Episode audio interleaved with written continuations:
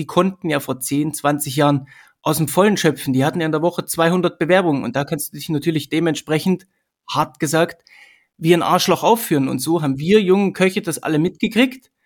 Immer schön die Peitsche hochhalten, knallen lassen, jeden Tag rumbrüllen, extravagant sein. Wenn ich meine fünf Minuten, um wieder auf deinen Spruch zu kommen, wenn ich meine fünf Minuten habe, dann bin ich da stolz drauf. Das hat sich, das hat sich doch geändert und wir brauchen doch nicht immer ständig auf die alten Zeiten rumhauen.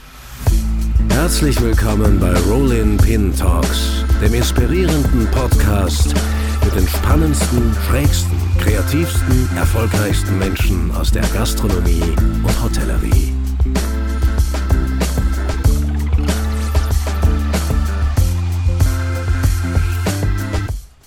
Wir machen eine kurze Werbeeinschaltung für unseren Partner Gustav. Gustav ist die geniale Komplettlösung rund um das Buffetangebot im Veranstaltungsbereich.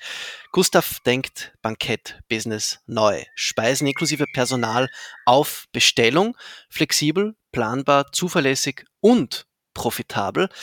So macht ihr in eurer Küche aus fixen Kosten variable Kosten von Profis für Profis. Großer Geschmack durch die vielfältigen Buffet-Komponenten in Top-Qualität, vom High-Convenience-Spezialisten Appetito und sorgenfreier Service durch die professionellen Küchen- und Servicekräfte vom Personalspezialisten GVO Personal. Mehr Informationen findet ihr auf www.gustav.de und jetzt geht's zurück zu unserem Gespräch mit Fabian Günzel. Ja, dann herzlich willkommen zu einer neuen Folge Rolling Pin Talks. Unser heutiger Gast ist jemand, der die Wiener Spitzengastronomie in den, sagen wir, letzten zehn Jahren sehr entscheidend mitgeprägt hat. Und das, obwohl oder vielleicht weil er weder Wiener und ich würde sagen schon gar nicht Österreicher ist. Er arbeitete als Sous-Chef in Silvio Nichols Palais Coburg, kochte im Loft damals auf Anhieb zwei Hauben, war dann auch äh, deswegen 2016 Gomio Newcomer des Jahres.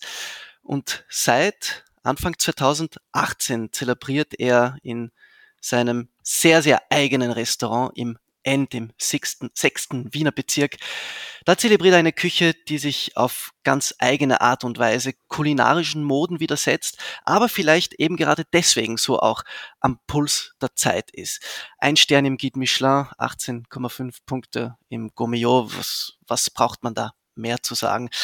Aber ja, trotzdem ist und bleibt er auf erfrischende Art und Weise ein sehr unangepasster, vegetarisch, vegan, regional, pipapo, bestimmte Marketing-Keywords, die interessieren ihn einfach nicht. Und auch mit provokanten Sagern hält er nicht hinterm Berg. Vielleicht hat er heute wieder den einen oder anderen parat. Schauen wir mal, so oder so. Auch deswegen freue ich mich umso mehr, ihn endlich, es wurde wirklich Zeit, als diesmaligen Gast zu haben.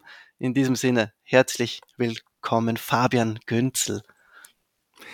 Ja, danke. Welche eine Anmoderation. Also Chapeau, danke für die Blumen. Äh, ich freue mich riesig, dabei sein zu dürfen. Ähm, ja, vielen Dank. Ich freue mich auf die Möglichkeit ich, und das Gespräch. Ja, ich freue mich noch mehr, Fabian. Ähm, vor allem ähm, finde ich es irgendwie einen, einen super Zeitpunkt, äh, mit dir zu sprechen, weil ähm, ich kann mich erinnern, es ist extrem lange her, dass wir äh, in einer Redaktionssitzung eben äh, damals eine Geschichte auch über dich ähm, gebracht hatten. Ich glaube, es war 2000, ja ziemlich sicher 2019.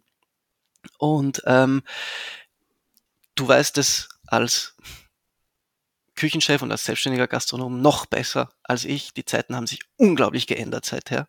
Also unglaublich.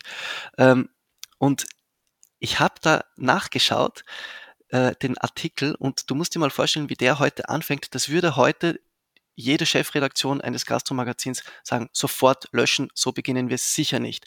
Und zwar begann der so, wenn Fabian Günzel seine cholerischen fünf Minuten hat, sollte man tunlichst das Weite suchen. Dann werde ich wie ein Maschinengewehr und kann nicht mehr aufhören, gibt der temperamentvolle Habenkoch freimütig zu. äh, ja, äh, bin ich absolut bei, bei dir. Das, ähm, 2019, wenn der Artikel von 2019 war, haben wir ihn vielleicht 2016, 2017 ähm, war sicher das ähm, Ereignisjahr, wo sich das zugespitzt hat, was auch immer. Die Gastro hat sich seitdem grundlegend, Gott sei Dank und sowieso ähm, geändert. Ich glaube, dass der Umgangston jetzt dem Klima entsprechend ist. Ähm, ich glaube, die Arbeitsstunden halten sich im Rahmen. Ich glaube, die menschlichen Bedingungen halten sich im Rahmen. Das bedingt aber auch, dass du natürlich herausragende Mitarbeiter hast. Wenn du natürlich ja. keine guten Mitarbeiter hast, kannst du dich auch nicht gut führen als Mensch. Und da müssen wir uns natürlich alle adaptieren. Das haben wir, glaube ich, ja. großenteils alle gemacht. Aber ich habe für mich auch einen Lernprozess, ob das jetzt seit 2019 schon losging. Ich mache auch keine Kompromisse mehr bei der Mitarbeiterauswahl. Also wenn jemand nicht reinpasst, die Probezeit habe ich mit Absicht etwas verlängert, dass ich dann sehe, wenn jemand einfach menschlich nicht reinpasst, dann ja. muss ich den sofort zur Tür begleiten. Es bringt ja. einfach nichts. Es wird ja. mein Ruf durch den Dreck gezogen, das Team leidet. Und so versuchen wir es zu handhaben und bis jetzt funktioniert das sehr, sehr gut für uns. Also das, das ergibt gleich ein paar Fragen da, was du jetzt gesagt hast. Also ähm, hast du dein, oder musstest du dann dein Verhalten, das damals, 2009, wenn man das geschrieben hat, ah, das war keck, das war provokant, das war irgendwie auch ein bisschen lustiger, kannst du heute nicht mehr bringen. Du kannst heute in einem, auch in, in einem Gastrofachmagazin, das ja auch eine Verantwortung hat, nicht mehr schreiben, ah, schaut's mal, der ist so cool und so lustig, weil der rastet mal teilweise richtig aus. Und, äh, ist das, hast du da auch irgendwann mal gemerkt, das musst du ändern, weil gerade so Stichwort Fachkräftemangel geht nicht mehr? Ja? Ich glaube, dass der, der große ähm, äh, Punkt, ich glaube, dass äh, die, die Spitzenküche wenn ich das so plakativ sagen darf, dass die Spitzenküche vergleichbar ist mit äh, Fußball oder weil ich momentan ein leidenschaftlicher Radfahrer bin, vergleichbar ist mit der mhm. Tour de France.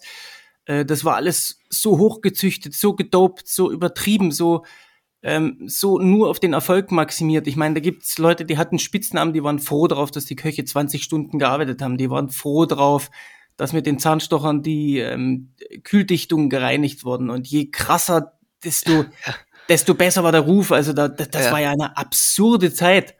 Und ich glaube, das hat sich einfach schlagartig dadurch geändert. Und wenn du mal ganz ehrlich bist, wenn du reinkommst als, als junger Koch, ich habe das ja nicht anders gemacht, ich glaube auch immer noch, dass der Weg bei großen, guten Köchen zu lernen, ein klassischer Weg, ich glaube, der wird niemals aus der Mode kommen, da bin ich fest überzeugt, weil es Handgriffe gibt, Techniken, Abläufe, ähm, die unabdingbar sind. Also Autodidakten gibt sicher ganz, ganz wenige, die das äh, wirklich aus dem Stegreif können.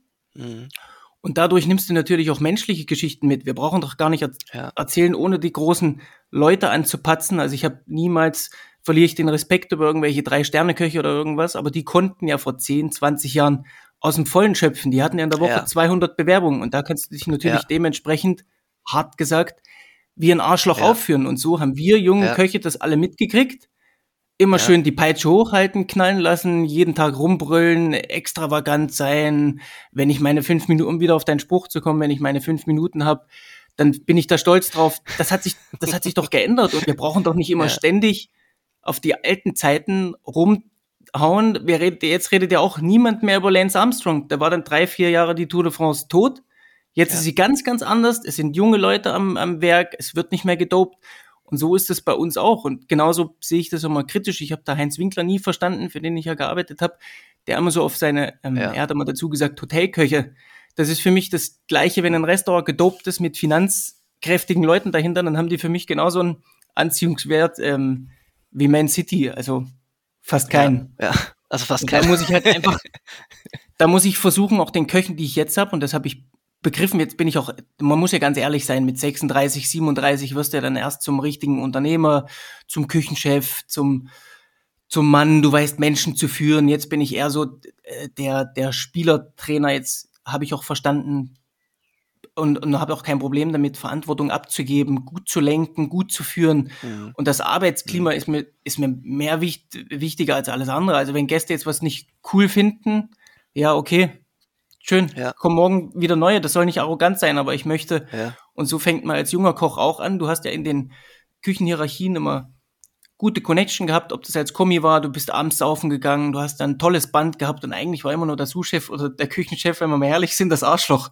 Mhm. Und dann entwickelst du so eine Eigendynamik und wirst selbst zum Monster. Und ich glaube, das hat sich jetzt ähm, gebrochen und das, das muss man sich dann selbst auch mal vor Augen führen, dass es nicht ja. darum geht, der Beste zu sein, sondern es darum zu geht, ehrlich zu sein mit, mit sich auch selbst, dass die Mitarbeiter dich schon respektieren, aber ohne zu brüllen, ohne dass du ein, so ein Motherfucker bist, sondern einfach so, hey cool, der hat gute mhm. Skills drauf, der, der bringt mir bei, wie man mit Geld umgeht, der bringt mir bei, sauber zu arbeiten, der bringt mir bei, mhm. abzuschmecken. Mhm. Ähm, das ist ein Pfiff mit der Vinaigrette, auf das muss ich achten und das sind Sachen, ja. die ich meinen Leuten beibringe und was mir wichtig ist, ob da jetzt mich ein Guide mit so und so viel Punkten oder Sternen auszeichnet, also, das, habe ich lange abgeschüttelt, da, da, bin ich drüber, das, das brauche ich nicht. Ist bei dir so ein bisschen dieser Unter, also was ich so ein bisschen raushöre, der unternehmerische Ehrgeiz, also ein, ein guter Unternehmer zu sein, auch jetzt äh, nicht nur ökologisch gesprochen, sondern auch so sozial und finanziell ähm, ein nachhaltiger Unternehmer zu sein, ein bisschen jetzt wichtiger geworden als ähm, Küchentechnik, äh, äh, ab auf zwei Sterne, vielleicht noch den dritten Pipapo. Ist das wichtiger geworden jetzt in den letzten Jahren bei dir? Ja, ein, ein, zu 100 Prozent. Also worauf ich mhm. ähm, richtig stolz bin, erstmal, dass ich meine ähm, verkorkste Kindheit abschütteln konnte, ähm, bin ich darauf, dass ich selbstständig bin. Das Restaurant gehört mir, das habe ich finanziert. Ich bin schuldenfrei. Ich kann jeden Morgen ehrlich in den Spiegel schauen. Bist du jetzt schon ähm, schuldenfrei? Ja, ich zahle, ich zahle brav meine Steuern. Ich ähm, behandle niemanden scheiße in meiner, in meiner Küche, ob das Service ist, ob das in der Spüle ist. Bei mir werden alle gleich behandelt, auch die Lieferanten. Erinner dich bitte, wie früher mit Lieferanten umgegangen wurde. Da wurden acht Wolfsbarsch bestellt, drei davon hast du dir ausgesucht und den Rest hast du dem Fahrer hinterhergeschmissen, hat gesagt, der hast gesagt, verpiss dich mit dem Dreck. Das nächste mhm. Mal will ich das Best. Das funktioniert alles nicht mehr. Und ich glaube, bevor wir von Nachhaltigkeit reden und, und, und so eine Geschichten, die Nachhaltigkeit fängt doch vor der eigenen Haustür an, dass ich meinen Mitarbeitern die, die richtigen Sachen beibringe. Und ich glaube, da geht es nicht nur um gutes Kochen. Es gab ja auch in den 90ern, so wie, ähm, ob das jetzt mit der Tour de France wieder das gleiche Beispiel ist, gab es ja Köche, die hatten eine Foodkost von 80 Prozent. Und ja, dann waren alle jungen Köche nur noch auf der Suche, ich brauche einen Milliardär als Sponsor, ich muss ja. jetzt auch drei Sterne und das geht nicht. Ja. Das geht nicht Gewinn äh, bringt. Es geht Gewinn bringt. Ich muss es nur dementsprechend umsetzen. Und da sind natürlich die Führer genauso gefragt, wenn ich natürlich dem äh, Fingerbrechen huldige und noch ein Kreis und noch ein Ornament und noch ein Blümchen und das Geilste, was ich letztes Jahr erlebt habe, waren Kürbiskerne äh, aufgepoppt, halbiert, geschält und dann als Rosetta aufgelegt. Na, da greife ich mir doch an den Schädel und denke als Unternehmer, irgendjemand muss das bezahlen. Ja, oder nicht. Oder man stellt halt Praktikanten ein, die das äh, gratis machen und sagt dann, dass die Gastronom Spitzengastronomie nicht nachhaltig ist. Ne? Dankeschön, viel, vielen Dank. Also sehe ich genauso, das geht doch gar nicht, das geht doch gar nicht um, um Kollegen anpatzen. Es muss doch auch jeder, ich halte mal nichts davon, über andere herzuziehen. Es muss jeder vor seiner eigenen Haustür kehren. Ähm, ich kümmere mich nur um mein Haus, ich kümmere mich nur um meine Mitarbeiter. Das ist mir das Wichtigste und ich liege seit den letzten, sage ich mal, Corona hat mich sehr viel Demut gelernt. Jetzt die Inflation ist nochmal viel, viel ärger, viel heftiger, viel durchschlagender. Das lehrt mich alles Demut und ich glaube, da bin ich mhm. sehr entspannt. Ich möchte trotzdem eine gewisse Form von Qualität anbieten. Ähm, ich habe eine gewisse Vorstellung von Gastronomie und die lebe ich um und, und tue die einfach so. Mhm. Bevor wir noch ein bisschen auf äh, dein Restaurant zu sprechen kommen, vielleicht auch dann äh, auf die momentanen Herausforderungen, wie du es jetzt äh, angesprochen hast, die Inflation und wie das alles so dazu gekommen ist, dass du tatsächlich dein äh, Restaurant gegründet hast. Ähm, wenn für dich okay, schauen wir ein bisschen zurück, gehen wir ein bisschen zurück und ähm, dorthin, wo ein bisschen alles begonnen hat. Äh, du bist in Erfurt aufgewachsen, richtig? Damals, Richtig, aber da muss ich dazu sagen, damals, was ich da leicht ja. äh, verständlicherweise und nachvollziehbar viele meiner Freunde aufgeregt haben. Also Erfurt ist die nächstgrößere Stadt im Umkreis. Ich komme ursprünglich aus Sömmerda, das ist ähm, das Silicon Valley von der damaligen DDR. Da wurden ähm, Büromaschinen hergestellt, das ist sehr, sehr bekannt. Jeder Ostdeutsche kennt diese Stadt. Mhm. Da komme ich her, ein super kleines Städtchen, was natürlich nach der Wende eine große Fluktuation hatte. Ähm, das politische System kam natürlich ins, ins Wanken mit der, mit der Wende. Da war ich äh, fünf Jahre alt, als die, als Deutschland wieder vereinigt wurde.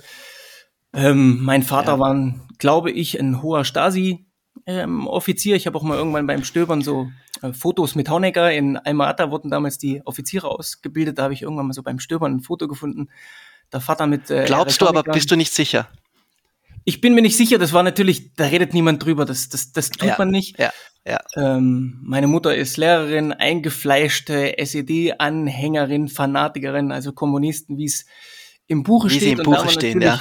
Ja, wenn dann dein politisches System, mit dem du aufgewachsen bist, also jetzt nur von meinen Eltern gesehen, das zusammenbricht, da passiert natürlich auch viel. Und alle sagen immer dieses äh, Ost-West-Angleichen. Ich bin ja selbst, wie du vorhin in deiner anderen Moderation gesagt hast, auch nur ein Flüchtling. Ich bin ja auch quasi nur ein Deutscher in Österreich. Ähm, dann macht das natürlich, wenn Deutschland wieder vereinigt, was mit dir, wenn das Wertesystem, mit dem du aufgewachsen bist, zusammengebrochen bist. Da war wir so Ja. ein luftleerer Raum, der sicher zehn Jahre gedauert hat, bis der gefüllt wurde. Ja, und dann bin ich halt äh, klassisch zu Hause viel Gewalt. Mein Vater war sehr, sehr, sehr, sehr, sehr, sehr streng, äh, harte Hand, äh, hartes Regime. Hab mich da auch nie irgendwie wohl willkommen gefühlt. Schule fand ich immer schrecklich. Schule Mhm. war für mich ein furchtbarer Ort. Mhm. Dann bin ich da klassisch reingerutscht in den Beruf. Mein äh, großer Bruder war auch, war auch Koch, hat im gleichen Betrieb gelernt.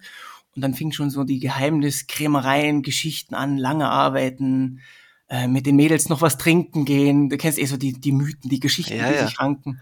Dann in die du ein bisschen reingekommen bist, dank deines äh, älteren Bruders. So bist du ein bisschen, könnte man sagen, in die, in die Gastronomie hineingerutscht. Richtig, genau. Ja, ja. Ähm, das, war das auch so ein bisschen ein, ein, ein wie soll man sagen, Emanzipationsakt, äh, so dann ein bisschen weg von der Schule, auch lange Arbeitszeiten heißt auch ähm, lange weg von zu Hause, wo es jetzt auch nicht so cool war, äh, was du jetzt gesagt hast. Ähm, war das auch so ein bisschen ein, ein, ja, so ein Stück weit Befreiungsschlag, jetzt da in den Küchen ähm, lange zu sein, zu arbeiten, deinem Bruder ein bisschen nachzueifern? Abs absolut. Natürlich macht, macht jeder, der Geschwister hat, eifert immer seinem, seinem größeren Geschwisterteil, eifert das nach oder hört Ja. sich zumindest die Geschichten an. Ja, Ähm, ich war auch nicht schlecht in der Schule, also musst dir jetzt nicht vorstellen, dass ich da nur den Fensterkit rausgeknuppert habe und die, Hm. die Spatzen auf dem Dach, auf dem Nachbarsdach angeschaut habe. Ich war schon, schon, schon, schon okay. Ich musste aber immer viel lernen. Das war für mich nie schlüssig. Das war nie, das hat mich nicht begeistert. Ich habe immer nur gelernt, weil ich Angst hatte, eine aufs Maul zu bekommen, wenn ich mit einer schlechten Note nach Hause komme. Das war die einzige Triebfeder, die es bei Mhm. mir gab. Mhm. Und dann bin ich halt ins, in das Kochen reingerutscht durch meinen älteren Bruder. Ähm, fand das auch immer, immer spannend, dieses abends, ähm, abends arbeiten, etwas länger schlafen. Ähm, ja, und dann, dann, dann rutschte das so rein, dass du natürlich mit 15, 16, 17, ich habe relativ früh angefangen, ich habe mit 15 schon gelernt, weil meine Eltern oft umgezogen sind. Ähm, hat sich nicht nochmal gelohnt, dass ich eingeschult, also ich bin mit fünf eingeschult worden, habe dann zehn Jahre Schule gemacht, nicht schlecht ja, ja. ähm, wusste, dass ich fürs Studieren überhaupt keine Nerven habe. Also es würde gar nicht, das ist heute noch unvorstellbar. Du hast mal von dir gesagt, du bist ein klassischer ADHSler, hast du mal von dir gesagt in einem Interview. Ja, also ich könnte mir nicht vorstellen, ich habe immer den nötigen Respekt, also ich habe vor jeder Berufssparte Respekt, ob das Klempner, Elektriker, äh, Menschen sind, die, die mit EDV-Geschichten machen, aber ich könnte nie, nie, niemals vom Computer sitzen, acht Stunden und irgendwelche stupiden Aufgaben machen. Da würde ich durchdrehen. Ich würde die Tastatur anknabbern und wahrscheinlich den Bildschirm äh, zerräuchern. Also das wäre überhaupt nichts für mich. Und dann rutscht du natürlich mit dem, mit dem Kochen, ähm, rutscht du da in eine Sparte rein, wo du natürlich mit, mit deinen Händen, du, du machst was. Das ist vielleicht nicht für jeden nachvollziehbar. Und das immer wieder beim Thema, die Gastronomie hat so einen schlechten Ruf, der mir so richtig auf den Sack geht. Immer mit dieses, alle haben geglaubt, The Menu zu schauen und im Rausch der Sterne und da geht's nur schlecht zu. Mich, mich wundert's ja, dass noch nicht in der Serie überspitzt wurde, dass jemand in der Küche erschossen wurde. Also Mhm. es, es hat sich Ja, doch, es fehlt ist, noch, ja. es ist gar nicht mehr so. Wir sind alle ganz anders geworden und dieses hohe Maß an Zufriedenheit beim Kochen stellt sich halt ein, weil du mit deinen Händen arbeitest. Das ist der Mhm. ehrlichste Beruf, Mhm. den es gibt auf dieser Welt. Du hast eine direkte Resonanz mit dem, was du tust und was du herstellst. Und du kannst nur aufgrund deiner Fähigkeiten, deines Handwerks, sind wir wieder beim Radsport, wenn du lange durchhältst in der Küche, steigst du automatisch auf. Du musst einfach nur bereit sein, länger und härter und ehrlicher zu arbeiten als alle anderen. Und dann kannst du, glaube ich, mit dem Beruf auch sehr, sehr viel möglich machen. Also, dass Ja, ich jetzt mal ja. hier sitze und mit, Ähm, mit dir in einer ja. Gastro-Sparte meinen Senf dazugeben darf, das bedingt ja, dass ich irgendwann mal viel investiert habe, sonst würdest du mir jetzt nicht zuhören wollen. Genau, genau. Ich meine, äh, was auch auffällt, ist so, wenn man dir zuhört, ähm, äh, es dürfte dich auch begeistert haben, ein wenig dieses, ähm, Streben nach, äh, nach Hochleistung, dieses, du erwähnst oft den Sport auch, äh, äh, ja, Radsport natürlich der Leistungssport äh, par excellence. Äh, war das auch was, was dich damals dann als Junge so ein bisschen fasziniert hat, so dieses so gut wie möglich, bisschen Wettkampf auch, bisschen, ah, schaffen wir auch noch. War das auch etwas, ähm, was äh, dir getaugt hat, aber nicht so wie bei der Schule, also das war halt weniger autoritär? Ja, ja, bin ich, bin ich bei dir, muss ich noch mal ganz kurz ausholen. Ich habe dann äh, klassisch meine Lehre gemacht, auch in dem mhm. Betrieb, in dem mein Bruder gelernt hat. Der ist natürlich zwei Jahre vor mir fertig gewesen, ähm, ist dann nach Hamburg gegangen, äh, in den goldenen, in den goldenen Westen. Mhm. Ähm, hatte dann natürlich ein tragisches Erlebnis. Wir beide sind in einem Auto gefahren, äh, hatten einen Autounfall. Er ist gestorben, mir ist nichts, nichts passiert. Ähm, ja, du, das du, du, du, erzählst das so, so nonchalant, gell? Das ist äh, eine so eine äh, erschütternder Schicksalsschlag, äh, den du, wenn man dir so zuhört, irgendwie ja, verarbeitet hast, ein Stück weit, äh, nehme ich an. Richtig, aber auch ja. durch, durch den Beruf und meine Hingabe, das habe ich verarbeitet, das erzähle ich hier nicht leicht und flockig mhm. ähm, so einfach raus, als wenn wir gerade über eine, äh, einen frischen Kaffee, den wir uns beide runtergelassen haben, mhm. diskutieren, sondern ich habe es akzeptiert, dass es ein großer Einschnitt in meinem Leben war, dass mich das mhm. geprägt hat, dass mich das zu dem gemacht hat, der ich bin. Ähm, aufgrund dessen habe ich mich dann so ein bisschen verloren in, was junge Leute halt machen, Drogen nehmen, Blödsinn machen, ähm, bin dann auf die kriminelle Bahn gerutscht, habe dann auch meine Zeit im Jugendknast abgesessen, saß dann ein Jahr lang im Jugendknast. Was hast du da gemacht? Was war da? Kriminalit Beschaffungskriminalität, okay, habe mir halt so Drogenhandel versucht, so. äh, Geld, Geld zu besorgen. Meine Eltern waren halt äh, geschieden, mein Vater war ein richtiges Arschloch, hat meine Mutter ausgenommen wie eine Weihnachtsgans. Ähm, ja, und dann musste ich meinen Weg halt alleine bestreiten. Und damals ähm, gab es ja in der Lehre, was habe ich bekommen? Drei, 400 Euro? Ich, ich weiß es nicht mehr, lass es 500 ja. Euro sein. Ja. Damit musst du halt dein Leben bestreiten. Und da ist halt mit Work-Life-Balance war da halt nicht viel. Da habe ich meinen Weg halt gegangen, ähm, habe dann im, im Jugendknast gemerkt, okay, der Assi, der du nie sein wolltest, genau der bist du. Du sitzt zwischen diesen Vollassis mhm. und bist genauso der Bodensatz der Gesellschaft, bist du jetzt genauso. Mhm. Das hat mich natürlich wachgerüttelt. Ich glaube, das sollte auch der Zweck des äh, Zwangsurlaubs sein. Hab dann aber natürlich, Gott sei Dank, dass wir in Deutschland in einem Rechtsstaat ähm, leben, die Chance auf eine Resozialisierung bekommen. Hab dann gewusst, ich muss, mhm. ich muss weg von zu Hause, weg von, von, von den Leuten, weg von, von den Stigmata und den eingefahrenen äh, Wegen, die ich eingeschlagen bin, habe mich dann in Berlin beworben, ganz blind im, im Adlon, im größten Haus, was es auch noch gibt. Ja.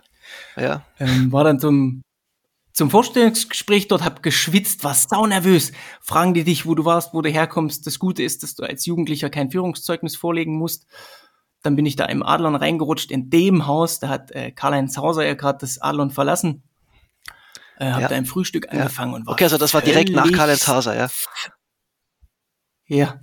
Und ich ja. war völlig fertig, was in der Gastronomie alles geht. Ich habe das erste Mal Humor gesehen. Ich habe äh, Gänseleber in der Hand gehabt. Ich wusste gar nicht, dass es das gibt und dachte, was hast du eigentlich in deiner Lehre überhaupt gelernt? Ja. Gelernt habe ich Disziplin, ordentliches Arbeiten, Organisieren. Sowas habe ich gelernt und dann ging es halt im Adlon richtig los. Mein damaliger Suchchef hat mal für Witzigmann gearbeitet und dann hörst du halt mal vom großen Papst Eckert Witzigmann. Diesen ja. Menschen gibt's wirklich. Ja, ja. Ja. Den habe ich dann auch drei Jahre später im, im Palazzo in München, durfte ich immer die Hand schütteln. Das war für mich der Raketenstart. Das, das, das habe ich mein, dieser Mensch, diese Aura, wie, wie der eine Poulade angefasst hat, wie der über Lebensmittel gesprochen hat, da dachte ich, boah, unglaublich. Mit einer Demut, jemand, ne? Diese, ja. diese Demut, was dieser Mensch, ich meine, du hast ihn ja sicher auch schon mal live ja, ja. gesehen, was, was der für eine Aura hat, da machst du dir ins Höschen. Das ist ja unnormal. Ja. Und Kann das war, bestätigen, ich, so, ja. Die Initialzündung, dass Köche, das, das soll überhaupt nicht arrogant klingen, aber dass Köche schon mit ihren Händen mehr erreichen können als normaler Beruf. Und das finde ich halt das Schöne in diesem Berufsstand, auch wenn, mhm. wenn der Beruf so oft mit Schmutz beworfen wird, auch wenn du Gäste siehst, was du für Emotionen auslösen kannst. Es, ich, ich kenne nichts Vergleichbares, wo die Leute, wenn es ihnen wirklich gefallen hat, ja. die du so erwischt, die du, die du so kaputt machen kannst auf einer positiven, emotionalen ja. Ebene. Ja. ja, und dann bin ich halt klassisch meinen Weg gegangen. Dann habe ich halt gemerkt, wenn du kochen willst, dann halt richtig. Und ich hatte ja so und so nichts zu verlieren. Ich musste ja so und so irgendwas machen und ich fand auch diesen Ort Küche so als Ersatzfamilie. Es haben alle viel gearbeitet, man war viel zusammen. Dann ist man in Berlin noch weggegangen. Da war ich teilweise drei, vier Tage am Stück wach, äh, habe in der Umkleide geschlafen. Ein anderer Frühstückskoch hat mich dann wach gemacht. Halt so das klassische So Leben. richtig so, ja, ja, ja. Also eben so wie gesagt, Familienersatz, ja, ja. Ja.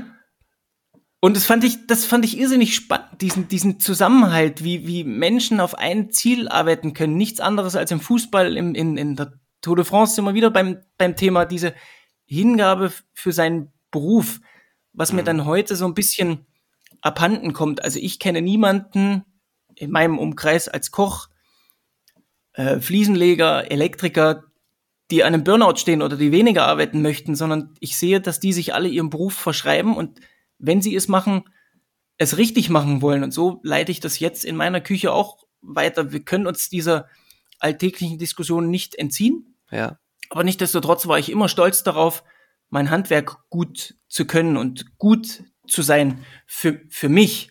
Ja. Ob ich jetzt ein, zwei, drei Sterne habe, sind wir doch mal ganz ehrlich, es ist ein politisches Ding. Darüber lässt sich nicht diskutieren. Wer im Fußball mehr Tore schießt, hat gewonnen. Aber wo machst du fest, wo ein, zwei oder drei Sterne sind? Das, das gibt es nicht. Und da habe ich mir dann klassisch meinen Weg gesucht vom, vom äh, Adlon, habe ich dann das erste Mal Sterne. Ich wollte wirklich mal in einer Sternebude arbeiten, habe mich dann Also mal- nach dem, nach dem, nach dem Handschütteln mit Eckhard Witzigmann hast du gewusst, so, jetzt, ich will in die Sterneküche. Ja, so, doch, du, das, das, kann man, das kann man so stehen lassen. Ich habe Ja. gemerkt, wenn ich es will, dann, dann halt richtig. Dann will ich nicht weiter im, im Adlon Frühstücksplatten legen, sondern dann will ich, will ich was Geiles machen. Dann will ich wirklich, ich will es gut können. Äh, bin dann zu Matthias Buchholz ins First Floor damals noch. Ein Stern, 18 Punkte. Das Restaurant gibt's jetzt nicht mehr. Das war so damals äh, der Platzhirsch. Ähm, da habe ich dann ähm, ein Jahr als Kommi gearbeitet. Das war auch eine brutal harte Zeit. Da hatte ich einen alten äh, Gardmaché, der war glaube ich schon 62, 63. Bist du Depper, das war ein harter Hund. Ah, Da kann ich dir Anekdote erzählen, wenn die Milchpackungen nicht alle mit der Öffnung nach links standen, ist er irgendwann mal das dritte Mal hat er es mir gesagt, dass er die Packung immer nach links haben möchte. Habe ich es natürlich mit meinem jugendlichen Leichtsinn eine nach rechts gestellt. Also er hat auf jeden Fall dann die äh, Milchpackung ins Waschbecken gedonnert, die Fontäne ist nach oben gespritzt. Das kannst du ja heute alles überhaupt nicht mehr bringen. Das, da wärst Ja. du ja weg vom Fenster und das Ja. wäre aus der äh, pädagogischen Sicht völlig falsch. Ja, ich habe aber trotzdem sehr, sehr viel in der, der Zeit mitgenommen. Auch mitgenommen, weil heute möchte immer jeder nur Positives lernen, positive Erfahrungen machen. Aber ich glaube auch, negative Erfahrungen helfen dir, glaube ich, manchmal viel, viel mehr in deiner Persönlichkeitsentwicklung und auch in deinem Ja. Konzeptentwicklung als die positiven Geschichten. Die positiven nimmst du doch so und so automatisch mit, aber am prägnantesten sind für uns immer Niederlagen, schmerzhafte Erfahrungen und dadurch kannte ich mich halt sehr, sehr gut aus und wusste halt, Mhm. was nicht sein soll und ähm, ich möchte. Dann musste ich natürlich auch irgendwann mal äh, drei Sterne kochen für mich. Dann wollte ich natürlich mir schon die Champions League auch mal Ja. äh, näher anschauen. Ich war auch sehr jung zu der Zeit noch. Ich glaube, ich war 19 im First Floor ja. und wollte dann halt unbedingt mal drei Sterne erleben. Und für mich war damals ähm, Heinz Winkler eine ganz große Nummer. Ich habe im Roll Pin von ihm nämlich gelesen damals mit seiner ähm, Cuisine Vital und das hat mich schon ziemlich gecatcht. Das fand ich Mhm. gut. Mhm. Fand auch den Schwarzwald nicht so dementsprechend, dass ich gesagt habe, okay, und dann bin ich halt nach Aschau runtergebrettert äh, mit dem Freund über Nacht sind wir mit seinem alten Opel, was hat er gehabt?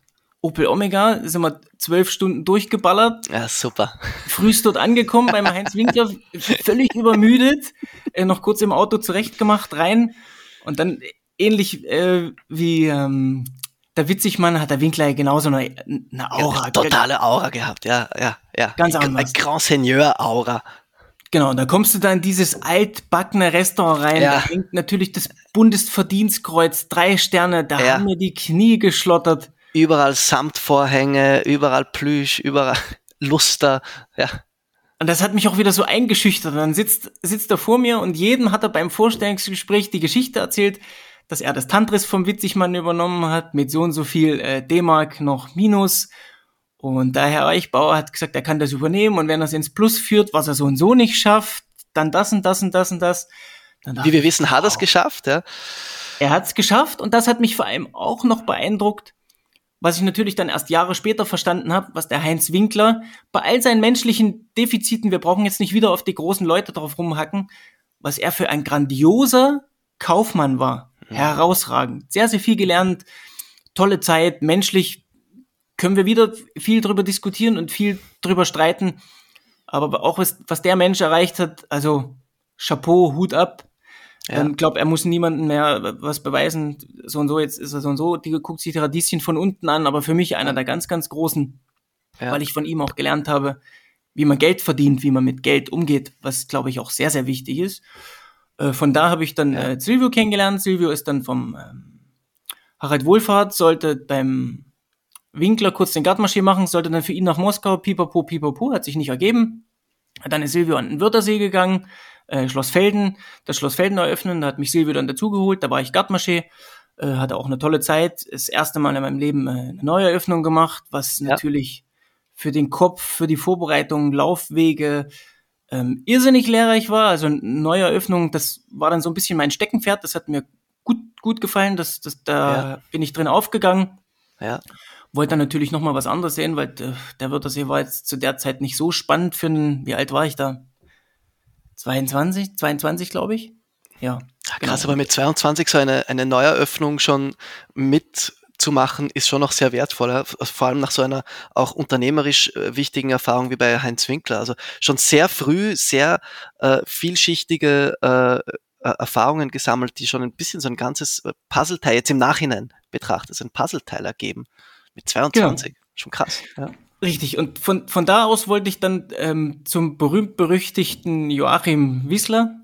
Ja. Der hat natürlich äh, Vorstellungsgespräch gehabt, wie sich's gehört, doch sehr, sehr adretter, sehr deutscher Gentleman, sehr gerade, sehr klare Aussprache, also so ein richtiger, also für den habe ich auch nur so ein bisschen der Gentleman Terminator, so, so gerade, so präzise. Mhm. Mhm. Und dort musstest du natürlich auch ein äh, Praktikum machen beim Joachim Wiesler. Das war damals noch so, zwei Wochen Praktikum, ansonsten stellt er dich nicht ein. Mhm. Hab mir das halt äh, angeschaut und das war auch, pff, die Arbeitsstunden waren schon brutal. Also damit hatte ich nie ein Problem, aber das fand ich ja. dann schon grenzwertig. Die Bezahlung fand ich noch grenzwertiger. Und da habe ich dann die Patissieuse vom äh, Wissler damals mit äh, kennengelernt. Und die sagte dann so am Ende des Praktikums, wo wir noch ein Bier getrunken haben, sagte sie, na, sie fängt jetzt nach dem Urlaub beim Jürgens an. Und ich sagte, Wer ist Jürgens? Na, Christian Jürgens, mhm. der ist jetzt von der Burg Wernberg, der geht jetzt runter an den Tegernsee. Sagte ich, ja, okay. Ja. Hier hast mal meine Nummer, wir können mal in Kontakt bleiben, wenn da Jürgens jemanden sucht. Aus Spaß. Kann er ja, mich ja mal anrufen. Ja. Zwei Tage später klingelt mein Telefon. Jürgens hier, ich habe gehört, du willst bei mir anfangen? Ich sag, ähm, ja. Äh, ja, okay, kannst dich gleich ins Auto setzen, nachher bist du da. Ja, Jetzt ja, habe ich okay. dann wirklich direkt ins Auto gesetzt, bin runtergefahren zu ihm, äh, da war die Überfahrt noch nicht umgebaut. Äh, habe dann gleich den Hoteldirektor kennengelernt, den damals noch Kurt, Kurt Lerke. Ja, so ein bisschen ja. durch, durch die Re Rezeption äh, ge gestreunert und, und, und, und die Leute begrüßt und nicht als kleinen, kleinen schmutzigen Koch hat er auch begrüßt. ah, grüß Sie. Der wusste ja nicht, wer ich bin. Ja, ah, Sie ja. sind zum Vorstellungsgespräch hier. Ah, super, beim Herrn Jürgens, toll. Ja. Da dachte ich, wow, so ein Typ unterhält sich mit so einem schmierigen Koch wie mit dir, so auf Augenhöhe. Das fand ich auch das hat mich zutiefst beeindruckt, schon mal wie ein Hoteldirektor mit Menschen umgehen kann. Mhm. Äh, dann halt mit dem Jürgens war ich mir relativ schnell handelseinig. Ums Geld ging es mir in meiner Karriere nie. Ich habe nie gefragt, wie viel ich verdiene. Es musste zum Leben reichen. Ich wollte halt mhm. lernen. Mhm. Habe dann beim Christian wieder äh, eine neue Eröffnung mitgemacht, wo ich glaube ich äh, das meist, meiste gelernt habe überhaupt. Tatsächlich. Also, ja. Behelfsküche in der Frühstücksküche eigentlich äh, mit einem super Team. Da waren so viele gute Leute zu der Zeit äh, in, in, in Christian seinem Team. Dann wurde so das neue Restaurant, wie du es jetzt kennst oder auch nicht mehr kennst, ähm, geplant, entworfen und habe das mit angeschoben und da war auch wieder so, ein, so eine menschliche Komponente drin, wo ich sage, hm, schwierig. Da haben an einem Tag sieben Leute, sieben von zehn Leuten gekündigt und ich habe immer versucht, und so, so gehe ich meine Karriere auch und wahrscheinlich durch meine manchmal nicht diplomatische Art stoße ich mhm. auf Probleme, aber mir war es immer wichtig, ja. Sachen anzusprechen, bevor man drüber spricht. Mhm. Sondern ich wollte mhm. die Probleme immer beheben, bevor ich die Flinte ins Korn werf und sage, ja. okay, es interessiert mich nicht. Ja. Dann haben halt sieben von zehn Leuten an einem Tag gekündigt, da hat er mich auch ins Büro gerufen und sagt, so Günzel, reinkomm hier. Sag ich, ja, okay, passt was möchtest, willst du denn jetzt auch gehen oder was möchtest du denn? Ich sag, ja, Chef, eigentlich würde ich ganz gerne bei Ihnen Zuschef werden, aber wir müssen halt ein bisschen runter vom Gas. Unsere Ausfallquote ist halt schon ziemlich hoch. Ja. Das hat dann auch irgendwie gut funktioniert. Und für mich hat es vor allem auch funktioniert, weil ich mit Christian Jürgens selbst am Positioné, ähm, also den Fischposten, arbeiten wollte. Und ich habe noch nie jemanden, auch bis jetzt in meiner Karriere, in, dem Alter, das meine ich überhaupt nicht äh, anmaßend, ich glaube, da war Christian 40 oder knapp 40, irgendwas um die 40 rum. Und er stand jeden früh um acht in der Küche und hat sich voll Gas die Gurke gegeben. Jeden Tag. Der wollte es perfekt machen. Hat sich selbst und die Mannschaft, glaube ich, ein bisschen überfordert. Ja, ja. Aber es hat mir auch gezeigt, was möglich ist mit Einsatz, was, was man kann, wenn man dran glaubt, wenn man das umsetzen möchte. Mhm. Und das waren tolle Jahre, auch wenn Christian jetzt gerade medial viel abkriegt, zu Recht oder zu Ich wollte gerade fragen, ja, wie geht's dir damit jetzt mit dieser, äh, ja, äh, mit dieser sehr großen Geschichte, die sehr, sehr ähm, viel bewegt hat. Äh, das war überall äh, und wie wir wissen, ist er jetzt sozusagen, wenn man will, abgesetzt äh, worden. Ja. Äh, äh, du hast es jetzt schon noch ein wenig angesprochen, äh, äh, die sanfte Schule äh, war es auch bei ihm nicht. Ähm, aber wenn ich dir so zuhöre, schimmert auch viel Dankbarkeit äh, durch, was du bei ihm gelernt hast. Wie, wie ging es dir, als du das alles jetzt so mitbekommen hast? Ähm, ich glaube, dass es zu Recht passiert ist, so wie es passiert ist. Mhm. Ähm, erstmal sind wir wieder beim, beim Thema. Ich kann darüber nicht urteilen, weil ich die Situation, wie die in dem geschilderten Falle nie so mitbekommen habe. Ich war da auf mich fokussiert. Ja. Ich war auf das Arbeiten fokussiert. Ich kann das so nicht bestätigen. Ich habe es nie gesehen, ich habe es nie mitbekommen. Ja. Ich habe mich auf meine Küche konzentriert. Ich habe auf meinen Job gut möglichst äh, machen wollen. Und ich denke, das ist halt, das ist jetzt fast 20 Jahre her. Ich glaube, jetzt bin ich schon zwölf Jahre in Wien. Das muss sicher 15 Jahre her sein. Ja.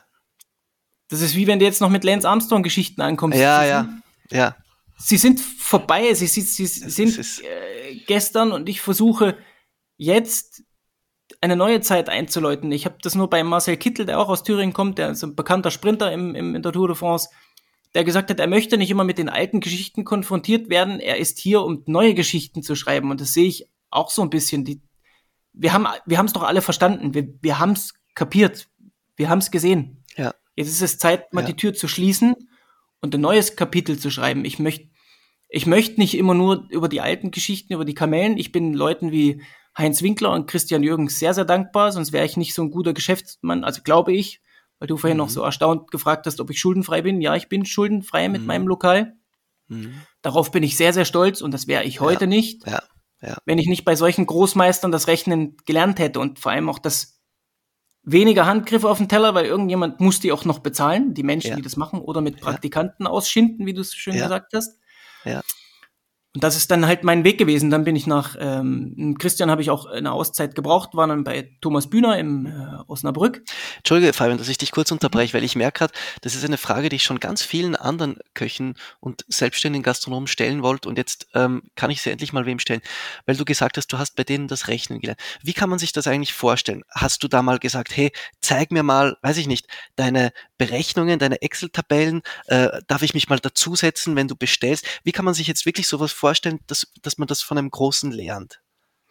Ja, beim, beim Christian Jürgens habe ich noch nicht so viel in die Zahlen schauen dürfen oder war auch ähm, geistig noch nicht so fit, das zu verarbeiten, sage ich jetzt mhm. äh, mal, weil mein Interesse nur aufs Überleben aus war vom place und vom gut durchkommen. Mhm. Aber ich habe schon verstanden, äh, gerade beim äh, Heinz Winkler, wenn da eine Tomate weggeschmissen wurde, der, der ist wütend geworden, wenn jemand die Ware rausgeast hat oder vom Steinbutt den filetieren und ähm, die Spitzen vorne und hinten wegschmeißen, da ist der, der ist der steil gegangen, aber zu Recht. Ach, krass. Ja, Weil so fängt ja für mich auch Nachhaltigkeit an. Der hat dann immer die Kopfstücken vom Steinbutt und vom Saibling hat das immer gesammelt, also nicht gesammelt, ja. das ist kein abwertendes Essen, aber hat es immer am nächsten Tag im Mittagsmenü, als weiß ich noch wie heute, das hieß immer Gouchonette von Edelfischen, also die, die, Abschnitte von den Edelfischen und hat das im Mittagsmenü verkauft. Und das mhm. fand ich grandios. Das ist für mich ja. pure Nachhaltigkeit. So ja. funktioniert das. Auch wirtschaftliche Nachhaltigkeit, ja. Das habe ich beim Jürgens äh, so, so auch gelernt, das habe ich so auch gesehen, weil äh, Christian Jürgens, soweit ich richtig bin in der Althoff Company, waren immer die Küchenchefs auch Geschäftsführer gleichzeitig und die waren für die Zahlen verantwortlich. Ja. Und Christian Jürgens hatte, glaube ich, ich habe es nur mitgekriegt, glaube ich, immer gute, gute Zahlen. Mhm. Und das kam mir dann bei meinem nächsten Job, nachdem ich beim Thomas Bühner war, da ging es ja finanziell auch um nichts, da konnte man immer aus dem Vollen schöpfen. Habe ich dann halt nicht ganz so verstanden, vorsichtig gesagt. Ähm, konnte ich aber das, was ich beim Jürgens gelernt habe, dann beim Silvio, der mir sehr, sehr viel Vertrauen und, und, und ähm, sehr, sehr viel äh, Freiraum gelassen hat, wo ich ihm auch sehr dankbar bin. Da konnte ich meine im Coburg meine eigene Handschrift entwickeln. Da hatte ich viel Freiraum, konnte viel mit Silvio mitgestalten. Wieder eine neue Eröffnung. Ich konnte ja. mich wieder mit einbringen. Wo ja. wird die Küche aufgebaut? Wie muss der Herd stehen? Die Passlampen? Wo kommt eine Kühlung rein? Wie muss die Kühlungstür aufgehen? Pipapo. Da konnte ich mein ganzes Know-how äh, mit anbringen. Das war top. Da bin ja. ich Silvio auch sehr, sehr dankbar, dass er mich da so viel hat äh, machen lassen. Meine eigene DNA schon entwickeln konnte, sage ich mal. Ja. Und da natürlich hat mich Silvio voll mit ins Boot genommen, wenn wir über Foodkost gesprochen haben. Wo müssen wir noch ein paar Prozentpunkte rauskitzeln? Und dann war es für mich natürlich genauso wichtig, nicht nur gut zu kochen, sondern auch ein Top-Kaufmann zu sein, auch im Palais Coburg schon. Dann habe ich natürlich die Lehre, die ich beim, oder die Sachen, die ich beim Winkler gesehen und beim Jürgens gesehen habe, konnte ich dann auch zahlentechnisch verstehen und, Krass, und umsetzen. Ja. Ja. Und ich glaube, dass das genauso gut kochen, weil wir, wir Köche neigen leicht in unserer Arroganz dazu, zu glauben, dass wir das nächste Malaya-Mittel entwickeln oder den Weltfrieden herstellen oder Krebs heilen. Wir sind einfach nur Köche und wir überhöhen uns manchmal ein bisschen zu stark, vorsichtig gesagt. Ein bisschen manchmal, ja. Ja, und das, das fand ich generell nie so cool, diesen Personenkult. Und ich wollte in erster Linie, weil ein Fliesenleger bekommt ja auch keine Auszeichnung Fliesenleger des Jahres, der schmeißt das Ding weg und denkt sich, Mann, ich brauche einen nächsten Auftrag, weil dessen das. Und das äh, hilft mir auch immer ein bisschen am Boden zu bleiben, dass ich eigentlich nur Handwerker bin. Ich bin nur ein, ja. ein Kaufmann. Ja. Ich bin nur ein Kaufmann. Äh, Zitat, Zitat des Tages von Fabian Günzel. Nein, aber ähm, äh, dieses frühe Interesse schon die Zahlen zu verstehen, war da eigentlich der Hintergrund schon auch, ähm, dass du schon früh wusstest, dass du mal dein eigenes Restaurant eröffnen möchtest? Oder war es einfach mal so, äh, einfach nur grundsätzliches Interesse, um besser zu verstehen, womit du da arbeitest? Es war, glaube ich, nur das, das Interesse. Mich, mich haben die Zahlen einfach interessiert. Also ich ja. habe schon auch gekocht. Ich saß jetzt nicht nur vom ja, ja. Rechner und hab das. Aber mich, mich hat das schon interessiert, weil das ist für mich die pure Nachhaltigkeit, wenn ich auch meine Einnahmen, Ausgaben im, im Griff habe. Das ist ja im Privatleben nichts anderes. Wir können ja auch nicht ja. mehr ausgeben, als wir einnehmen, hart gesagt. Ja. Und das hat mich immer sehr interessiert. Das war dann auch ähm, mir wichtig, dass beides gehen muss. Und das hat mir natürlich dann geholfen. Und ähm, beim Silvio waren das tolle Jahre. Ich werde ihm dafür immer dankbar sein. Ähm, dann hatte ich über einen Headhunter ganz klassisch, aber wie wir jungen Menschen dann halt immer alle träumen, jetzt muss der Milliardär kommen, jetzt brauche ich auch noch ein Gourmet-Restaurant, das muss auch nach mir benannt werden und das muss auch in einem großen Hotel sein. Ähm, da war die Zeit aber schon am Abflauen, dass Milliardäre äh, Köche unterstützen. Ja. Ja. Dann dachte ich, ja, okay, als Zuschef kannst du da nicht ewig weiter tingeln, weil ich schon immer den Drang hatte, selbst vorne zu stehen, sage ich mal, ja. plakativ. Und dann habe ich natürlich die Möglichkeit genommen, das Sofitel zu übernehmen, was mir natürlich jeder davon abgeraten hat, weil das auch so eine, so eine Knochenmühle war. Damals keine sonderlich prestigeträchtige Adresse, muss man auch sagen, damals, ja. Richtig. Ja. Aber ich fand dieses Restaurant so wunderschön, 18. Mhm. Stock, diese Bibliothekist-Decke und dachte, okay, da kann ich mal wieder meine Fähigkeiten einer Neueröffnung einbringen. Stimmt, ja. Ja. Wurde auch gerade die Küche umgeplant. Ich bin relativ spät erst dazugekommen. Da war die Kacke schon am Dampfen. Der ähm, Hotelmanager hat da ähm, jemanden gesucht mit Headhunter und sie wollten schon umbauen und das Konzept und pipapo. Und da dachte ich, okay, da kannst du halt zeigen, was, was du gelernt hast. Erstmal kochen, ja, das ist immer alles Geschmackssache. Aber ich musste in einem großen äh, Konzern abliefern, Zahlen bringen, sieben Tage die Woche offen, Frühstück, Bankett, mittags, abends, Barbereich, 150 Sitzplätze, Minimum, bum, bum. also eher am Wochenende auf die 200 hin. Ja, das, Wahnsinn. Das macht dich natürlich kaputt. Ja, ja. Und da war ich dann so richtig verantwortlich für Zahlen und ich glaube, dass mit meinen Zahlen nicht unzufrieden waren, Ja. sage ich mal. Und nicht nur die Zahlen, ja, du hast äh, auf Anhieb, ich habe es äh, in der Anmoderation angesprochen, auf Anhieb zwei Hauben geholt und das mit so viel Kuverts als, äh, weiß nicht, wie alt warst du da? Warst du da schon 30? Nein. Ich glaube ja, 31. ja, mhm. ja, Wahnsinn. Ja, und das, das, du, das war richtig lehrreich, das war, war, war toll, weil das natürlich auch wieder der Grundstein war, weil ich da natürlich noch mal viel genauer, und da war ich dann auch mit 30 ein erwachsener Mann, ich konnte mich Mhm. artikulieren, konnte in Management-Meeting meine Position vertreten, ähm, konnte vorwärts gehen und das hat mir natürlich geholfen, im Nachgang dann bei einem Bankberater ganz klassisch mit einem Businessplan zu überzeugen, was ich möchte, wo ich hin möchte und so weiter. Hab dann halt im Sofitel von heute auf morgen impulsiv, wie ich bin, weil mich dieses Management-Konstruktum ein bisschen zerdrückt hat, vorsichtig äh, gesagt, äh, noch ein Prozentpunkt mehr, dafür weniger Qualität. Da habe ich gesagt, Jungs, Zitronensaft ist schön und gut, Ja, aber dann noch die Schale und das Weiße auch noch fressen und die Kerne noch mal ja, langsam. ja, ja. Da sind wir dann halt irgendwo auseinandergedriftet. Ich habe von heute auf morgen gekündigt, bin nach Hause gekommen. Das war gar nicht so lang, ne? Also, äh, äh, was warst du im Sofitel?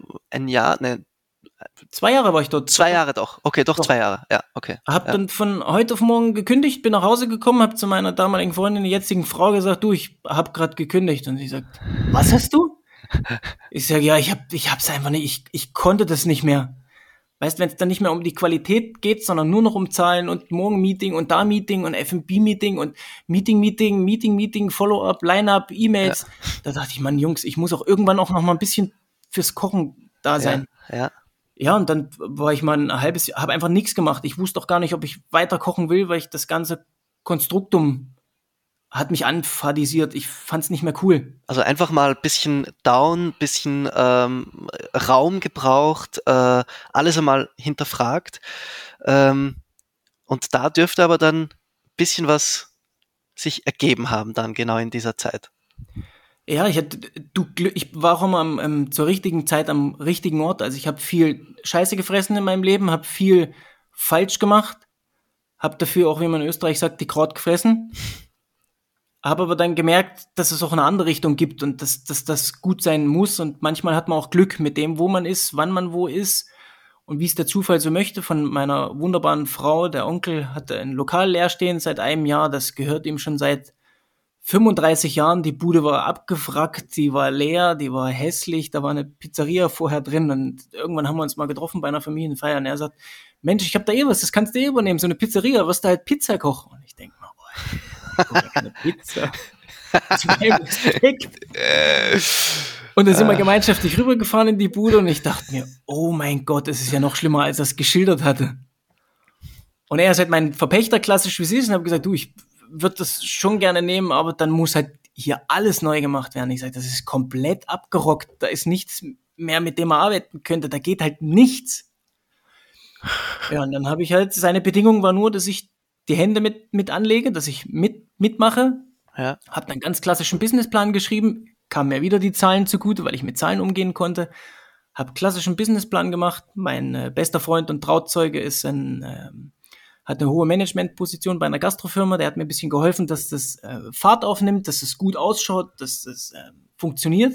ja, Und dann Ja. ist ja einfach nur ein Businessplan, ist ja nichts anderes als ein Vorstellungsgespräch. Und da konnte ich wieder auf Papier, ja, ja, ja, ja, und da konnte ich wieder meine Stärken ausspielen, was ich bisher gelernt habe und was ich gemacht habe. Und habe dann halt ganz klassischen äh, Kredit aufgenommen, hat sau viel an, hat, ich konnte natürlich auch immer privat, äh, bin ich ein Asket, weiß schon, wenn ich sparen muss und habe immer Geld beiseite gelegt. Das ging sich gerade so aus, dass der Kredit finanziert werden konnte. Konnte natürlich der Bank auch symbolisieren, dass ich sparen kann, weil ich schon was Mhm. gespart hatte mhm. und habe dann halt ohne Bürger, ich habe niemanden in meiner Familie, ich kenne niemanden, ich bin nicht reich, ich habe niemanden und habe mir das dann halt von null auf jetzt aufgebaut. Also im Lokal kann ich da auch Krass. jeden einzelnen Stein hatte ich in der Hand, ich habe Leitung mit verlegt, ich habe den Estrich mit ausgegossen. Es gibt sogar auch noch Fotos, ja, so Umbaufotos äh, äh, gab es ja damals wirklich schon äh, Berichte, also der, äh, der, der erfolgreiche Zwei-Hauben-Koch aus dem Loft macht sich jetzt selbstständig. Gab es ja wirklich so ein paar, ich glaube, der Standard war da, ein paar andere äh, Zeitungen auch, wo man sieht, wie du da, äh, also wirklich auf einer, entschuldige, sehr räudigen Baustelle stehst. Äh, und man erkennt auch ein bisschen das spätere End schon. Ja, man sieht schon, ah, das ist da diese Wand, wo es dann ja, äh, sehr faszinierend. Also wirklich ähm, aus dem ganz eigenen Herzblut, Selfmade, da was auf die Beine gestellt. Unglaubliche, äh, unglaubliche Erfolgsstory. Ja. Ja, also, du, ich bin, bin mit mir zufrieden, mit, mit dem, was ich erreicht habe.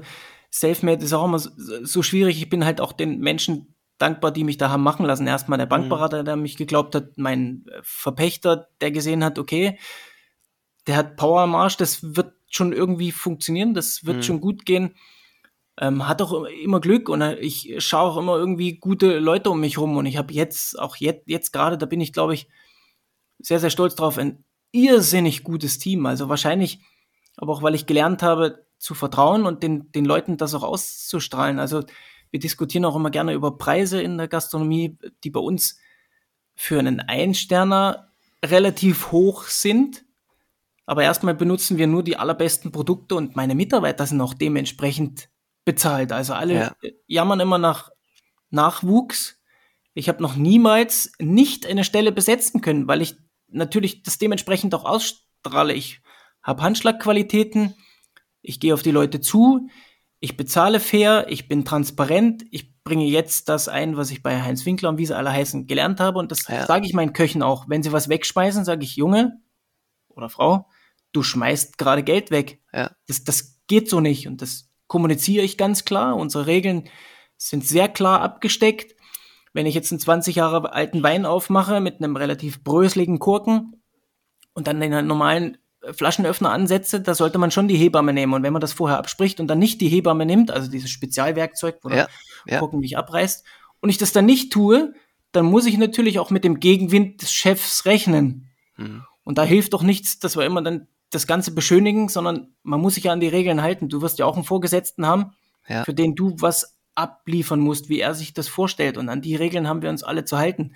Ja. In der Gastronomie ist dann aber irgendwann so der Einzug gehalten, dass wir geglaubt haben, das ist so Pipi Langstrumpf und jetzt schmecke ich mal da so ab und jetzt mache ich mal das. Ich hatte auch mal einen Koch, der gesagt hat, ich sehe, wie er an den Fond Blanc Ingwer dran schmeißt. Und da sage ich, Junge, was machst denn du da? Na, ich schmeiß Ingwer an den Fond Blanc. Ich sage, aber doch nicht an, na, an meinen Fond Blanc kommt immer Ingwer. Ich sage, na Gott sei Dank ist es mein Fond Blanc. Ja. So kochen wir, so kochen wir nicht. Das haben wir nicht so abgesprochen und da bin ich auch sehr energisch, ohne dass ich Leute an, anwichse, unter die Gürtellinie gehe, mhm. sondern ich kommuniziere das schon ganz klar, was ich möchte und was ich nicht möchte. Mhm. Und das Umfeld, und das zählt für mich das Restaurant, ob das das Besteck ist, was wir haben, die Teller, Weinkarte, eine gewisse Menüfolge. Für mich sind aber das wichtigste Gut, was ich habe, mein, meine Mitarbeiter, mein, mein Team. Nur, ja. ich kann nur so gut glänzen, auch wirtschaftlich, weil sie ihren Job auch richtig machen und über, über die Maßen heraus.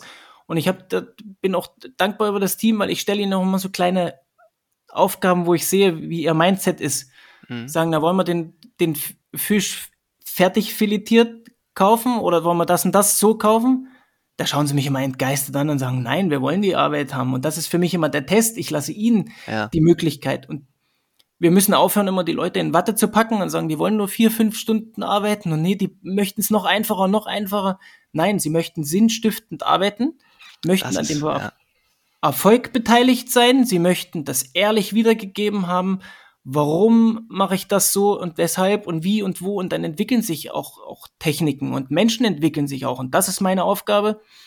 Im Restaurant ist meine Trefferquote sehr, sehr hoch. Ich sage immer meinen Mitarbeitern, wenn sie für mich arbeiten eine gewisse Zeit, ist es meine Aufgabe, ihnen alles beizubringen, was ich kann. Mhm. Kulinarisch und finanziell. Und jeder, der mein Restaurant verlässt, nach einer gewissen Zeit und der auch mit mir auf Augenhöhe, mit manchen Menschen kannst du einfach nicht, das musste ich auch lernen, aber mit denen ich gut gesinnt bin, sagen wir mal, jemand ist zwei Jahre bei mir, dann muss ich es geschafft haben, dass er sich selbstständig machen kann. Das ist dann, also das ist dein Anspruch an dich selbst. Das auch. ist der Anspruch an mich selbst. Krass. Wenn ich das geschafft habe, bis jetzt ist meine Trefferquote sehr, sehr hoch, dann habe ich es richtig gemacht. Und ob das gutiert wird von Führern, von irgendwelchen der schreibenden Zunft, das interessiert mich nicht mehr. Da, ja. da, da, bin ich drüber. Das, das kann ich nicht beeinflussen. Ich bin ja auch nicht der klassische in Österreich sagt man immer Freundelwirtschaft und mhm. Beisammensitzen. Mhm. Das kann ich ja überhaupt nicht. Ja. Also du merkst, wir unterhalten uns, zu, uns. Zu österreichisch für dich. Das will ich gar nicht mit Österreich, aber ich, für mich war das auch nie einleuchtend, dass ich als Koch mich danach noch dazusetzen muss und mit einer Flasche Champagner oder mit einer Flasche Wein nochmal überzeugen muss, was ich für ein toller Hecht bin. Mhm. Entweder ich mhm. schaffe das mit meiner Mannschaft zusammen, ein Gesamtkonzept, Gesamtmenüfolge rüberzubringen, ja. das Emotionen ja. weckt, dann ja. brauche ich danach mich auch nicht hinsetzen und einen Freund machen, weil ich habe ja auch ein Privatleben, ich möchte auch nach Hause. Ja. Und das hat mir schon immer sauer aufgestoßen, klingt so hart, aber dem entziehe ich mich auch so ein bisschen. Ich möchte als, als Fachmann wahrgenommen werden. Ich möchte mhm. wahrgenommen werden, dass unsere Fische top sind, dass unsere Produkte top, top, top sind. Das ist mir das so wichtig. Und entweder ich verstehe das oder ich verstehe es nicht. Und da mhm. brauche ich auch keinen Nachdruck am Glas ja. nochmal machen. Ja, ja. ja. Du hast jetzt eben das vorhin gesagt, dass das äh, dein Anspruch ist, dass jemand, der äh, zwei Jahre bei dir ist, dann wirklich äh, nicht nur handwerklich, was äh, das Kochen betrifft, ähm, sehr viel gelernt hat, sondern sich theoretisch auch jetzt betriebswirtschaftlich selbstständig machen könnte. Hast du da jetzt auch schon die Erfahrung gemacht, in Anführungszeichen Opfer deines eigenen Erfolgs zu sein, dass die Leute so top sind und so ähm, motiviert dann sind, was eigenes zu machen, auch weil sie die Fe Fe Befähigung durch dich haben, äh, dass sie dann oft früher weggehen, als dir lieb wäre und sich da irgendwie selbstständig machen und gewissen Ambitionen nachgehen? Oder ist das ja auch etwas, wo du sagst, ja, nein, das, ähm, es stört mich jetzt in dem Sinn nicht, weil es macht mich irgendwie auch ein bisschen stolz. Wie, wie, wie, wie gehst du denn damit um? Naja, eine größere Auszeichnung kannst du ja gar nicht erlangen, als wenn Mitarbeiter du sie früher als früher als gedacht. Mhm. Äh, Sage ich jetzt mal, wenn sie Flücke wären und du ihnen alles beigebracht hast, was gibt's denn für eine bessere Auszeichnung, dass sie nicht zu noch jemand anders müssen, dann hast du ja, dann bist du ja in ihr Kopf reingekommen positiv, ja. dann, dann bist du ja oben in, in die Platine reingerückt, mhm. dass sie verstehen, dass es nicht nur um kreatives Künstlerdasein geht und dann am Abend selbst saufen und Alkoholiker werden, sondern es geht darum, ehrlich und vernünftig einen Job zu machen. Und wenn jemand bei mir geht und sich selbstständig machen möchte und was, was erreichen möchte, dann werde ich ihm niemals Steine in den Weg legen, auch wenn jemand sich weiterentwickeln möchte oder gehen möchte. Jetzt ähm, ist unser wunderbares Küken, die äh, Jasmin, die war jetzt ein Jahr bei uns, ganz, ganz jung, direkt aus der Lehre gekommen und da musste ich auch lernen, dass ich eigentlich mittlerweile eher junge Menschen einstelle, auch ohne einen vermeintlichen Lebenslauf. Also ich schaue mir Lebensläufe schon mittlerweile gar nicht mehr an, das interessiert mich überhaupt nicht. Okay, okay. Für mich interessiert, mich interessiert nur der Mensch. Ich kann mittlerweile, jetzt bin ich schon 37 Jahre alt, ich kann mittlerweile nach 10 Minuten sagen, ob das ein vernünftiger Mensch ist oder jemand, der mir einfach nur nervt, der mich nur Nerven kostet. Mhm. Und beispielsweise ist da jetzt unser Junge Jasmin, die äh, möchte jetzt in die Schweiz mit ihrem Freund, war ein Jahr da und hat das zwei Monate vorher gesagt, sagt, Chef, ich möchte mich verändern, ich würde gern was anderes. Ähm, das ist der Stand der Dinge, dann würde ich gehen, bitte such schon mal jemanden. Also nicht so mit der Pistole auf die Brust, nächste Woche bin ich ja. weg und das ist der Status quo. Sie hat ihre Aufgabe bis zum Schluss perfekt, perfekt, perfekt gemacht. Ja. Und dann ist sie, sie hat bis zum letzten Tag abgeliefert und hat gesagt, was ich hier gelernt habe in dem Jahr, war super. Und das, ja. um nichts anderes geht's. Ich konnte ihr ein Stück weit von unserem Denken mit auf den Weg geben. Und das, das ist mir wichtig. Und vor allem, dass auch, ich würde nicht jemanden von heute auf morgen rausschmeißen und genauso verlange ich das von anderen Leuten auch, weil ich arbeite immer an den Problemen, die wir haben. Mhm. Wenn jemand jetzt mhm. unsauber arbeitet, oder zum Beispiel eine ganz große Macke von mir. Ich hasse es, wenn Köche immer mit ihrem Löffel auf den Sautösenrand knallen, als wären sie Dave Kroll und so Trommler sind. Ich hasse, ich hasse Lärm, wenn jemandem was runterfällt. Oder noch schlimmer ist, wir, wir haben ja eine offene Küche, wie du weißt. Wenn an Löffeln geschleckt wird und die Köche das wieder reinstecken, das ist für mich eine emotionale Erdnussallergie, da flippe ich aus. das, das emotionale Erdnussallergie. Und so gestalten wir das im Restaurant auch. Also das, ja. das größte Lob ist, wenn, wenn Gäste oder Leute, die selbst aus der Gastronomie kommen oder mal waren, sagen, dass sie unsere zen-artige Ruhe so mögen. Genau das möchte ich. Ja. Ich muss mich ja auch konzentrieren beim Arbeiten. Und je weniger mich ablenkt, die Abläufe klar sind, der Fisch wird so und so lange gegart, das ist der Garpunkt, da kommt das Thermometer rein, es wird so lange gegrillt, die Vinaigrette dann das und das. Das wird einmal abgesprochen und dann muss das so sein, dann muss mhm. sich jeder dran halten, genauso mhm. wie ich mich auch dran halte. Nur dann kann das große Ganze einen Sinn machen. Ne? Mhm. mhm. Ähm, klingt jetzt äh, natürlich hoffentlich für alle Zuhörerinnen und Zuhörer auch mehr als verlockend, sich diese szenartige, ja, äh, Casual Fine Dine Atmosphäre zu geben. Aber ich habe ja vorhin auch schon gesagt, ähm, und jetzt zum Schluss, äh, lass uns vielleicht noch ein bisschen das ansprechen. Ähm, Stichwort Zukunft, aber auch Stichwort, Stichwort äh, momentane Herausforderung. Du hast jetzt vorhin äh, gesagt, die Inflation trifft dich eigentlich fast noch ein bisschen krasser als damals die Pandemie. Wirklich? Ja, also erstmal grundlegend, glaube ich, liebe ich das Land Österreich. Das ist eine Hommage an mein, an mein jetziges äh, Land, wo ich lebe und mich wirklich zu Hause fühle. Während der Corona-Krise waren wir alle top, top, top gefördert. Und jeder, der sich aufregt, hat entweder an der Registrierkasse vorbeigearbeitet mhm. oder war vorher ein schlechter Kaufmann. Punkt aus. Und die Inflation ist halt jetzt so hart, weil sie letztes Jahr schon bei 10% lag, dieses Jahr wieder bei 10%. Die Energiepreise sind abnormal. Wir zahlen jetzt, ich als Selbstständiger zahle jetzt noch meine Sozialversicherungsbeiträge von Corona nach und das kommt halt alles auf einmal. Das, ja, das ja. schlägt brutal durch. Und ja. jeder Einzelne hat zu Hause höhere Kosten. Und das ist natürlich, drückt das den Konsum, brauchen wir doch gar nicht reden. Vielleicht holt uns jetzt einfach auch die lockere Geldpolitik ein. Aber meine mhm. Aufgabe ist es nicht zu jammern, weil das ist, die Politik muss den Rahmen schaffen. Ich kann immer nur von meiner eigenen Haustür kehren, wie wir es jetzt schon ein paar Mal hatten. Ich kann nur meinen Job weiter gut machen. Ich kann nicht anfangen, jetzt die minderwertige Ware zu kaufen, damit ich mir ein paar Prozentpunkte Ende des Monats ähm, spare, sondern ich kann nur weiter stur meinen Weg gehen, weil ich ja. glaube, der ist nicht schlecht. Ich glaube, dass die Hochküche und die, die, die, die ähm, Top-Gastronomie nicht aussterben wird, auch wenn jetzt gerade die Wirtshäuser ein, ein neues äh, Renaissance erfahren, was ja gut ist. Mhm. Aber es ist immer ein Unterschied zwischen einem top gebratenen, geagten Steinbutt mit Kaviar, ist ein Unterschied zu einem Bruckfleisch oder einem Schnitzel. Das das ist ein Faktum. Das mhm. ist nicht wegzudiskutieren. Mhm. Beides hat seine Berechtigung. Und wir müssen aufpassen, dass wir nicht alles in eine Suppe reinschmeißen. Und wir können einfach nur unseren Weg durchgehen. Jetzt nicht anfangen, als Köche zu saufen und uns vom Weg abbringen lassen. Jetzt ist einfach mal eine beschissene Situation. Vielleicht schaut es nächstes Jahr schon besser aus. Mhm.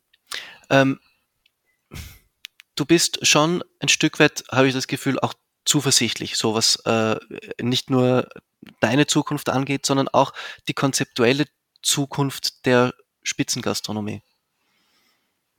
Ja, ich bin ja grundlegend bin ich ein Optimist, sonst hätte ich mich nicht selbstständig gemacht, sonst würde ich nicht mm. immer an die Zukunft glauben. Ich, mm. ich, ich denke, deswegen mag ich den Radsport auch so und betreibe das ja selbst gerne. Ich liebe so ein bisschen dieses Masochisten-Dasein, dieses Selbstquälen, aber beim Radsport ist es ja ähnlich. ja. Wenn ich nicht über meine Schmerztoleranz drüber gehe, werde ich nicht besser. Das ist das ist nicht wegzudiskutieren. Mhm. Mhm. Und so ist das in der Gastronomie auch. Ich glaube, dass wir in Österreich, deswegen liebe ich dieses Land so. Ich meine, du brauchst ja nur die vielfältige Gastronomie anschauen, die wir haben, ob das auf den Bergen ist, ob das ähm, ein einfaches Wirtshaus ist, ein Heuriger, ein Sternelokal vom Heinz Reitbauer, Amador, wen wir nicht alles haben. Diese Dichte und diese Fülle macht uns niemand auf der Welt nach. Ja. Dann noch gepaart mit dem Wein, den wir haben. Also wenn du überlegst, was Christian Chida im Ausland ja. für ein Topstar ist. Ja, die Leute huldigen ja. den. Und hier im eigenen Land wird er immer so ein bisschen belächelt, möchte ich nicht sagen, aber der Prophet ist im eigenen Land nichts wert. Nicht so viel wert wie in vielen anderen, äh, ja. Richtig. Und wenn du in New York bist, ich, was ich auch sehr liebe, diese Stadt, wenn du siehst, wie viel österreichischer Wein da in der Weinbegleitung meisten ist, wie die Leute unser Land feiern. Ja, ich bin da auch regelmäßig völlig fasziniert davon, ja, wie du sagst, also gerade Stichwort österreichischer Wein im, im Ausland, in den Top-Adressen, auch jenseits von Skandinavien, weil das ja oft gesagt wird in Skandinavien, äh, aber eben, so wie du sagst, auch New York und so vielen anderen Städten, unglaublich, was da äh, an österreichischen Weinen äh, äh in der Sternegastronomie international ausgeschenkt wird. Unglaublich. Ja, und da bin ich äh, ein grenzenloser Optimist. Ich, ich glaube an dieses Land. Ich liebe dieses äh, Land und dass Veränderungen her müssen das spüren wir ja nicht immer alles ähm, sofort. Das merkst du, die beste Diskussion ist ja, wenn wir jetzt die Michelin-Diskussion aufmachen, warum wir keinen eigenen Länderguide haben. Das ist ja für mich das Paradebeispiel für Österreich. Da wird immer rumgemuschelt, da wird rumdiskutiert, der ja. möchte, der möchte es nicht, der möchte es, der möchte es nicht. Deswegen habe ich auch in meinem Instagram-Post das so forciert und auch angeschoben. Mir könnte es doch in Wien scheißegal sein, ob die anderen rundrum Sterne haben oder nicht. Aber es ist ja einfach nur, ein Armutszeugnis für dieses wunderschöne Land, dass wir die einzigen in Europa sind, die keinen eigenen Länderführer hinkriegen. Ja, das ist ja, doch, ja. Das, in diesem, das geht nicht. Und es kann doch nicht an der Finanzierung scheitern, weil wir sprechen da von nicht sonderlich viel Geld, zumindest äh, auf volkswirtschaftlicher Ebene. Und ich glaube, so wie du, ich glaube, du hattest es auch in deinem, in deinem Instagram-Post damals äh, angesprochen. Ähm, und darum geht's ja auch, dass äh, die österreichische Spitzengastronomie, äh, und das ist das Schöne daran, so oft auch am Land passiert. Also diese ganzen Familienbetriebe, also auch diese ganzen JRE-Betriebe, die, diese Familienbetriebe, die da äh, von der Wachau über, was weiß ich, äh, Kärnten, Niederösterreich, äh, wirklich am Land sind, teilweise in der hintersten Provinz und dort äh, eine Küche abliefern, die international also so oft mindestens auf zwei Sterne Niveau ist. Ja. Ja, bin ich, bin ich bei dir und der Stachel sitzt tief. Also jetzt gar nicht bei mir, weil ich bin ja auch manchmal so, so ein bisschen so ein Robin Hood. Ich hasse es, wenn andere benachteiligt werden. Und wenn, wenn du das einfach mal vor Augen führst, weil du gerade gesagt hast, Wachau, dass der Thomas Dorfer im internationalen Ranking nicht dabei ist, das ist, ja. das ist ja skandalös. Das, das hältst du ja im Kopf nicht aus. Und das ja, ist, dann, das müssen wir überwinden.